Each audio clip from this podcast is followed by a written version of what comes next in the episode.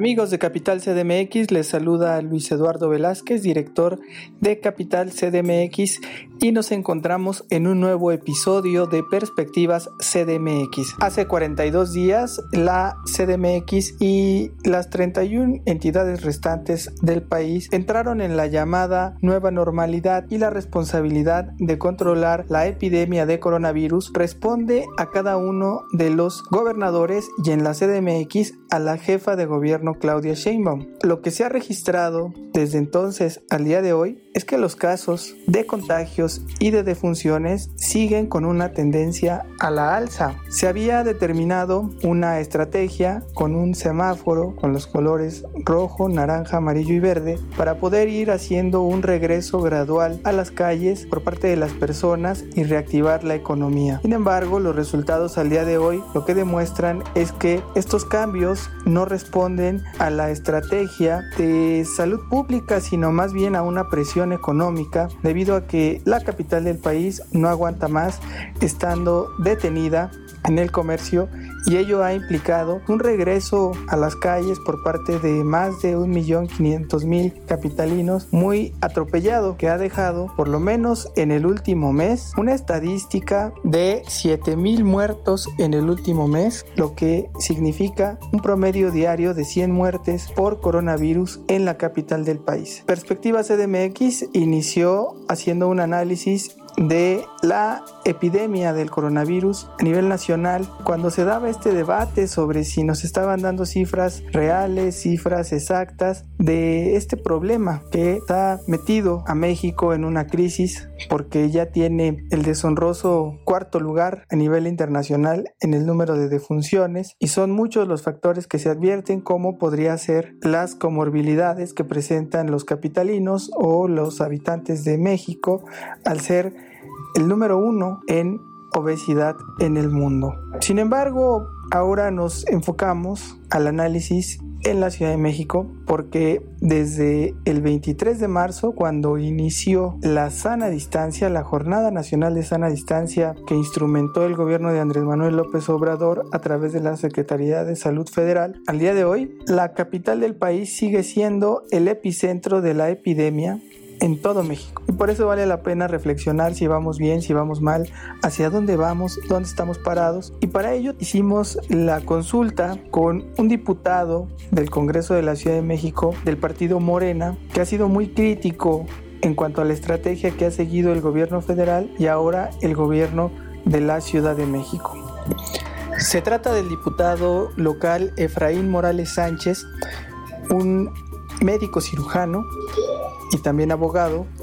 que conoce muy bien el tema, incluso presidió la Comisión de Salud en el Congreso de la Ciudad de México y tiene una visión y una perspectiva muy global y panorámica que nos ayuda a entender el problema que vive la Ciudad de México. Vamos a escuchar a Efraín Morales Sánchez. Mi querido Luis, respecto a la pregunta que me haces acerca de la política pública que ha seguido el gobierno de la ciudad para enfrentar la pandemia del coronavirus, debo decirte que no encuentro nada sorprendente ni nada novedoso. En realidad, lo que han hecho es atender y replicar lo que el gobierno federal ha venido determinando, a mi juicio, de manera tardía. Desde que se da el primer caso en Guam, en el mes de diciembre del año pasado hubo un desdeño, se habló de no estar sembrando el pánico con declaraciones y no se puso la atención debida. El día 30 de enero de este año, la Organización Mundial de la Salud,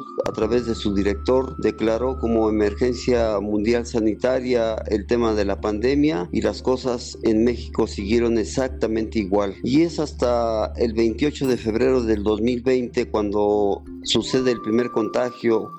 por lo menos se reporta el primer contagio en, nuestro país, que se empiezan a tomar algunas medidas de tipo informativo, pero tuvo que haber sucedido la primera muerte el 18 de marzo para que el día 19 de marzo se reuniera el Consejo General de Salubridad, que era el que en todo momento debió haber estado pendiente de esta situación. Y es también a partir de esa fecha cuando se toman las primeras medidas, como fue el de la sana distancia, el de usar el cubrebocas, el de asearse las manos, el de si se tenían algunos síntomas relacionados con la enfermedad, pues acudir a teléfonos que quiero decirte jamás contestan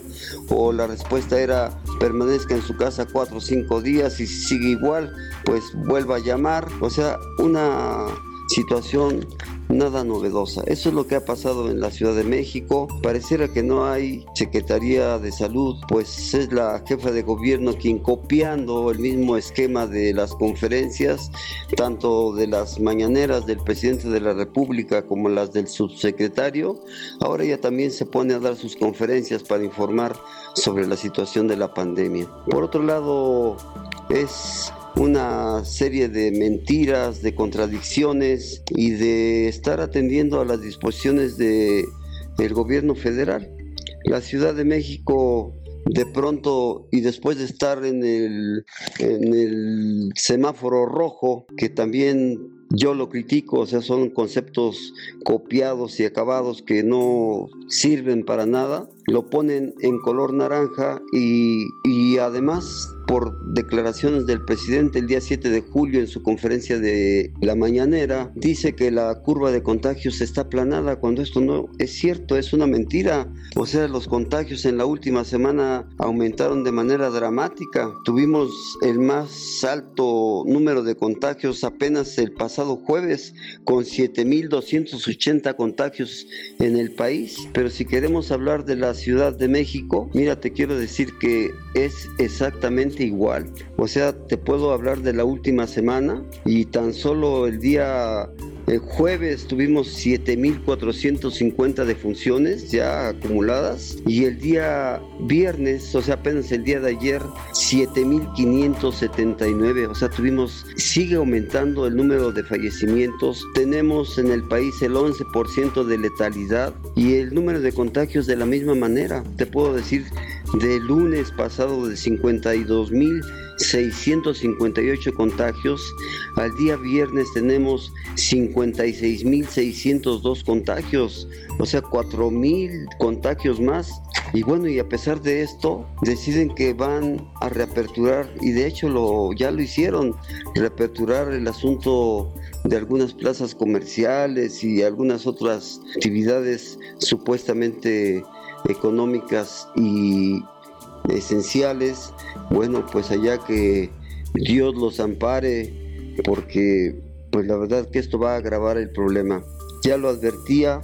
el día de ayer el doctor Mike Ryan, que es el director ejecutivo para emergencias sanitarias de la Organización Mundial de la Salud, y refiriéndose concretamente a México, que este desconfinamiento eh, sin datos y apresurado podría traer graves consecuencias, incluso peores que las que hoy estamos viviendo, con un rebrote de la pandemia. Gracias al diputado Efraín Morales Sánchez por este panorama tan amplio que nos da desde el inicio de la epidemia hasta el día de hoy. Y yo me quedo con eso que nos dice ojalá Dios nos ampare con estas medidas que se están tomando que parece no tienen un rumbo claro y va a la alza el número de contagios y también el número de rebrotes y de decesos en la capital del país. Eso es lo alarmante y que ahora también se pone de relieve el civismo de los capitalinos. Ya las autoridades dicen pues estamos haciendo todo lo posible, aunque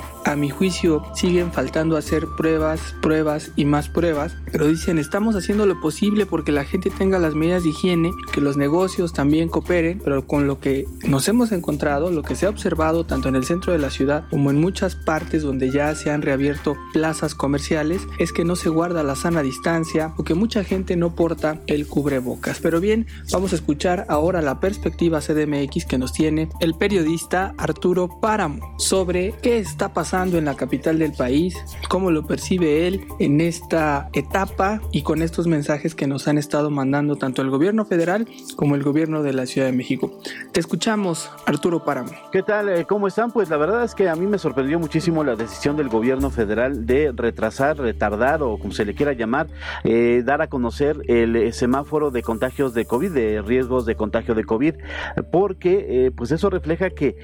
se rompió una relación muy importante que debería de haber por, el bien de todos entre los gobiernos estatales y el gobierno federal. Y en el caso específico de la Ciudad de México, pues los números no bajan lo que todos quisiéramos que bajaran. Al contrario, la, la baja en los niveles de hospitalización, de hospitalización de casos graves y de eh, gente intubada, pues no tienen ese, eh, esa reducción dramática que nos dijeron que ya iba a haber eh, a estas alturas del año. La verdad es que es muy preocupante también ver a tanta gente salir a la calle, que algunos de ellos no respetan las medidas de sana distancia, ni usan cubrebocas,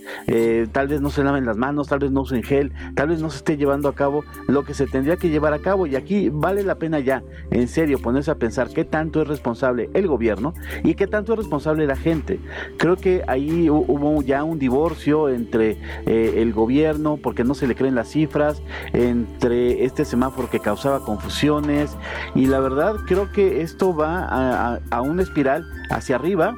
de contagios y de muertes que hay que lamentarlo y pues todo tiene como e, es una consecuencia de todo lo que creo que no se estuvo haciendo bien a lo largo de los últimos meses. Gracias Arturo Páramo por su perspectiva CDMX. Coincido en que tenemos que poner la mira también en la conducta social, pero no dejar de lado la responsabilidad que tienen las autoridades al haber siempre mandado mensajes de desconcierto como si se utiliza el cubrebocas, no se utiliza el cubrebocas. Ahora sí ya nos dicen a nivel federal y a nivel local que es obligatorio, que es lo deseable, a la gente ahora sí ya se le dice si no puede salir, si no tiene necesidad de salir a la calle, no salga. Pero nunca ha habido una política uniforme, clara, concreta, sobre si hay que usar cubrebocas, sobre solo hay que salir cuando sea necesario. Lo explicaba muy bien el diputado de Morena, Efraín Morales Sánchez, en este panorama y decía, pues parece que no hay Secretaría de Salud en la Ciudad de México. Y creo que es muy importante lo que señalas al decir que parece que ya hay eh, un divorcio entre lo que debía hacer la ciudadanía y el gobierno federal. Es evidente que la gran mayoría de la población duda y sobre todo no atiende los mensajes que manda la autoridad y como tampoco hay por el otro lado sanciones, estamos viendo esta catástrofe donde nosotros también lo hemos llamado una CDMX fatal. Pero vamos a cederle los micrófonos ahora a Ernesto Osorio, director de Gaceta Ciudadana, quien nos tiene una perspectiva muy interesante. Te escuchamos, Ernesto Osorio. Amigos de Capital CDMX, yo creo que el objetivo, el proyecto, las medidas que se han anunciado son positivas, pero solamente en el papel. Lamentablemente, falta firmeza para poder aplicarlas. También falta una respuesta y un mensaje de que estas medidas se tienen que cumplir y que los primeros en poner el ejemplo son pues las autoridades, ¿no? Y si el gobierno de la ciudad, que es el que encabeza Andrés Manuel López Obrador, es el primero en desatenderlas, creo que por eso la ciudadanía no las toma en serio y no acata todo lo que son las recomendaciones y las sugerencias que hay por parte de las autoridades. Como digo, en el papel son buenas, son efectivas, pero no las estamos aplicando bien. Y ahí está la respuesta. Ahí está la demostración de que no están funcionando, dado que son ya casi 100 muertes diarias en la última semana por COVID-19.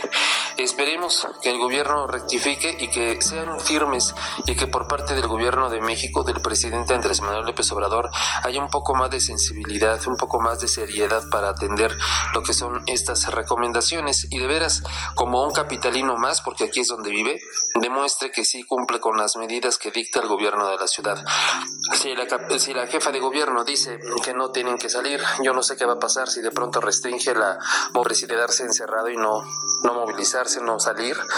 Bueno, esas son parte de las consecuencias de que no tengamos más que una administradora al frente del gobierno de esta ciudad. Gracias Ernesto Osorio por tu perspectiva. Ahí está el detalle de lo que vive la capital del país. Ahora vamos a escuchar a Alberto Cuenca, reportero de Capital CDMX, quien todos los días sigue las videoconferencias de la jefa de gobierno Claudia Sheinbaum y la numeralia que van haciendo y que se ha puesto a revisarla y además a hacer estos cálculos estadísticos sobre la información que se nos presenta y tenemos estos números que no son nada alentadores. Te escuchamos Alberto Cuenca. Hola Luis, hola amigas, amigos de Capital CDMX. Claro que a la luz de estos datos de más de 7.000 muertes en la Ciudad de México, eh, concentradas la mayoría de ellas en un solo mes, 100 en promedio al día, sin duda nos pone en un escenario donde no vamos bien. Pero ahí también eh, del análisis destaca que estos son datos que la jefa de gobierno no, no muestra o no nos da la interpretación cuando hace sus conferencias de prensa diarias o cuando sube esta información a sus redes sociales. Es un dato que pasa como o, ella lo quiere hacer pasar como muy desapercibido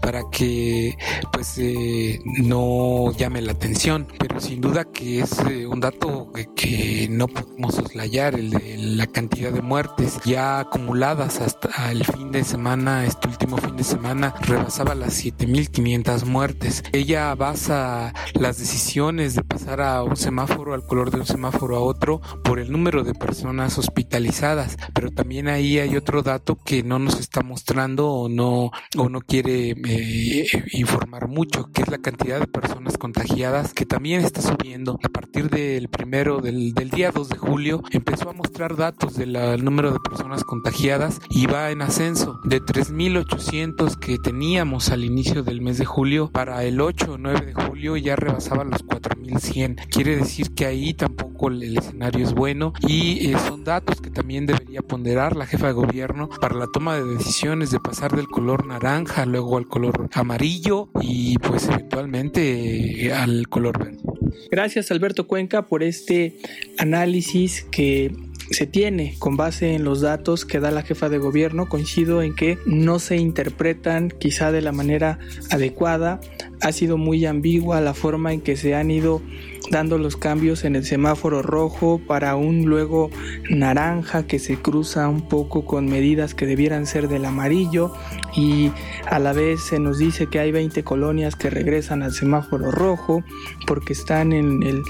eh, primer lugar de contagios y la epidemia está creciendo que por lo general es la zona oriente de la capital del país, Xochimilco, la zona suroriente, Xochimilco, Tláhuac, lugares donde hay alta marginación, poco civismo y eso hace que no haya el cuidado pertinente para que las personas eviten seguir propagando el coronavirus. El escenario es de alarma, pero esperemos que haya mejores noticias. Estaremos muy atentos a las estrategias y medidas que tome la autoridad. Creo que han funcionado cuando se toman medidas de firmeza, de mayor dureza, como ha sido en el centro histórico donde se han suspendido los locales que no están cumpliendo con las normas y eso pareciera que es lo que se necesita para que pueda generarse este regreso gradual y reactivar la economía que ya está siendo muy afectada. Ahí dejamos la coyuntura. Muchas gracias por escucharnos en este debate. Ahora vamos a las perspectivas de la semana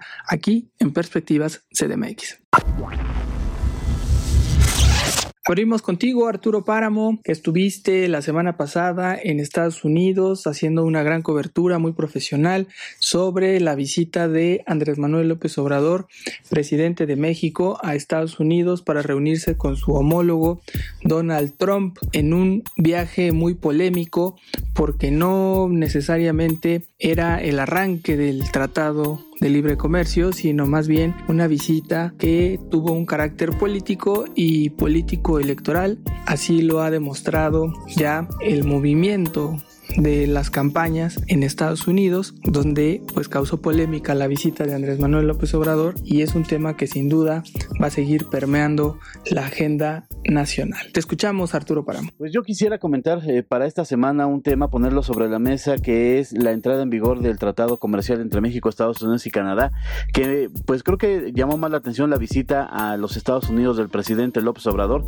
que la entrada en vigor misma del tratado, que fue una semana antes. En realidad que espero que esto sea por el bien de todos, porque ahorita lo que se necesita son empleos, son trabajos, son inversiones en México y ojalá en todos los estados, en todas las regiones del país, incluyendo la Ciudad de México, se tenga algún beneficio tangible de esta, eh, pues de este tratado. Y también, eh, ojalá, y todos conocemos a alguien que vive en Estados Unidos, familiar o amigo, alguno de ellos tenga algún beneficio también tangible, porque eh, al parecer todo se está quedando solamente en las declaraciones y no hay ningún beneficio tanto en salud, en cuanto a trabajo, condiciones laborales o en educación para la gente que vive en Estados Unidos de origen mexicano. Y creo que eso es algo que también que tenemos que contemplar en algún momento y abrir una discusión en México acerca de ello. Gracias Arturo Páramo por tu perspectiva de esta semana y por supuesto que tomamos nota de hacer ese análisis de lo que representará el Tratado de Libre Comercio para México y cómo va a impactar aquí en la Ciudad de México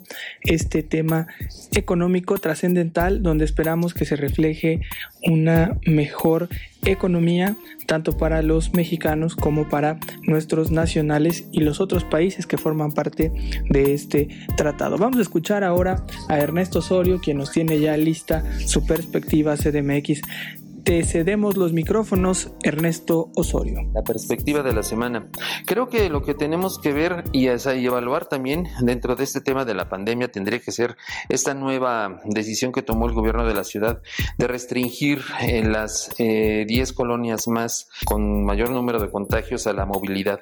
Vamos a ver qué tal resulta, vamos a ver si es que efectivamente la decisión del gobierno de la ciudad es firme y se aplican las este, restricciones y las... Eh, pues sanciones que se puedan aplicar a quien no cumpla con lo que se dicte en este semáforo rojo con el que se van a etiquetar las colonias donde no se cumplan con las indicaciones como la sana distancia, el uso de cubrebocas o caretas para cierto tipo de actividades o en los establecimientos mercantiles también las medidas de, de sanidad que se deben de aplicar. Es una semana importante porque pues viene la primera quincena de julio y la actividad económica, particularmente en el centro de la ciudad, va a ser muy, muy ágil, va a estar muy movido todo. Vamos a ver qué tal resulta. Pero insisto, como lo comentaba hace un rato en, el, en la primera participación, creo que si no hay por parte de la autoridad una demostración de que sí efectivamente se van a cumplir, no este, vamos a poder tener un resultado positivo. Gracias Ernesto Osorio. Desde luego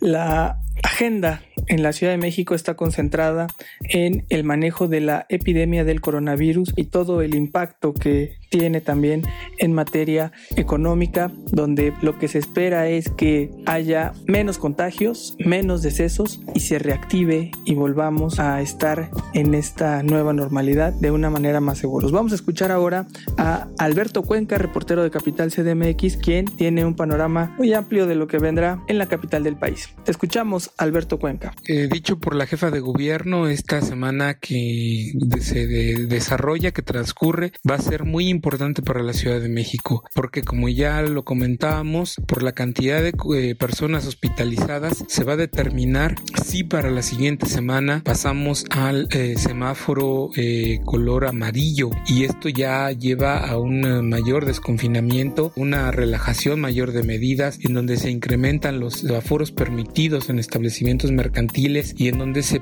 pues piensa en volver a una normalidad gradual más cercana a lo que teníamos antes de esta pandemia, pero yo la verdad es que no veo condiciones para que se pueda pasar a un semáforo amarillo en la siguiente eh, semana, porque como lo señalé antes, el número de muertes es muy alto y está subiendo el número de personas contagiadas. También ahí se tiene que eh, ponderar esa información eh, por parte de la autoridad capitalina y veremos qué nos comenta la jefa de gobierno este viernes que sigue cuando anuncie si permanecemos una semana más en semáforo naranja o pasamos al semáforo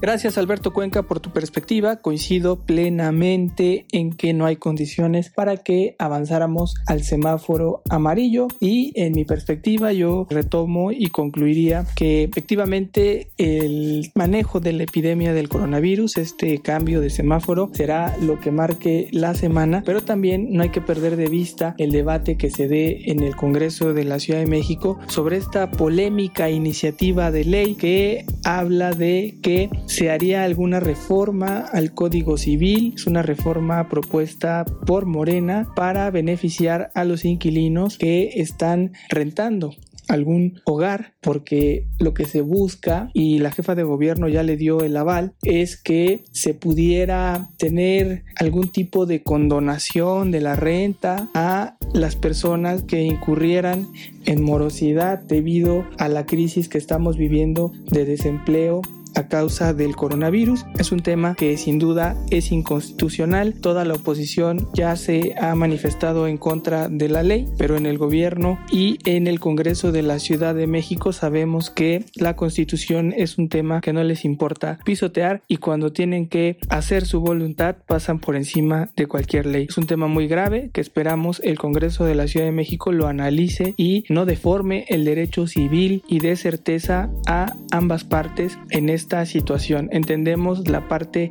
humanitaria que debe de haber, la sensibilidad que debe de haber por parte de quien arrenda un inmueble para que el inquilino tenga todas las formas y prestaciones, oportunidades para desahogar sus pagos sin contratiempos si estuviera siendo afectado por el confinamiento, pero también hay gente y toda una industria que se dedica a lo inmobiliario que se vería muy afectada si se tomaran estas decisiones no por consenso, no mediante una negociación del contrato, sino por decreto de ley y de la autoridad. Y ahí tendría que ponderar también la posibilidad de que el gobierno de la ciudad Morena echaran para atrás el impuesto que impulsaron en 2019 para grabar el arrendamiento, que era un tema que no estaba grabado y que decidieron grabarlo para este 2020 y afecta por supuesto la economía de los inmobiliarios y ahora esto sería un golpe muy duro para la industria. Esperemos que haya sensatez y un análisis jurídico pertinente que no pase por encima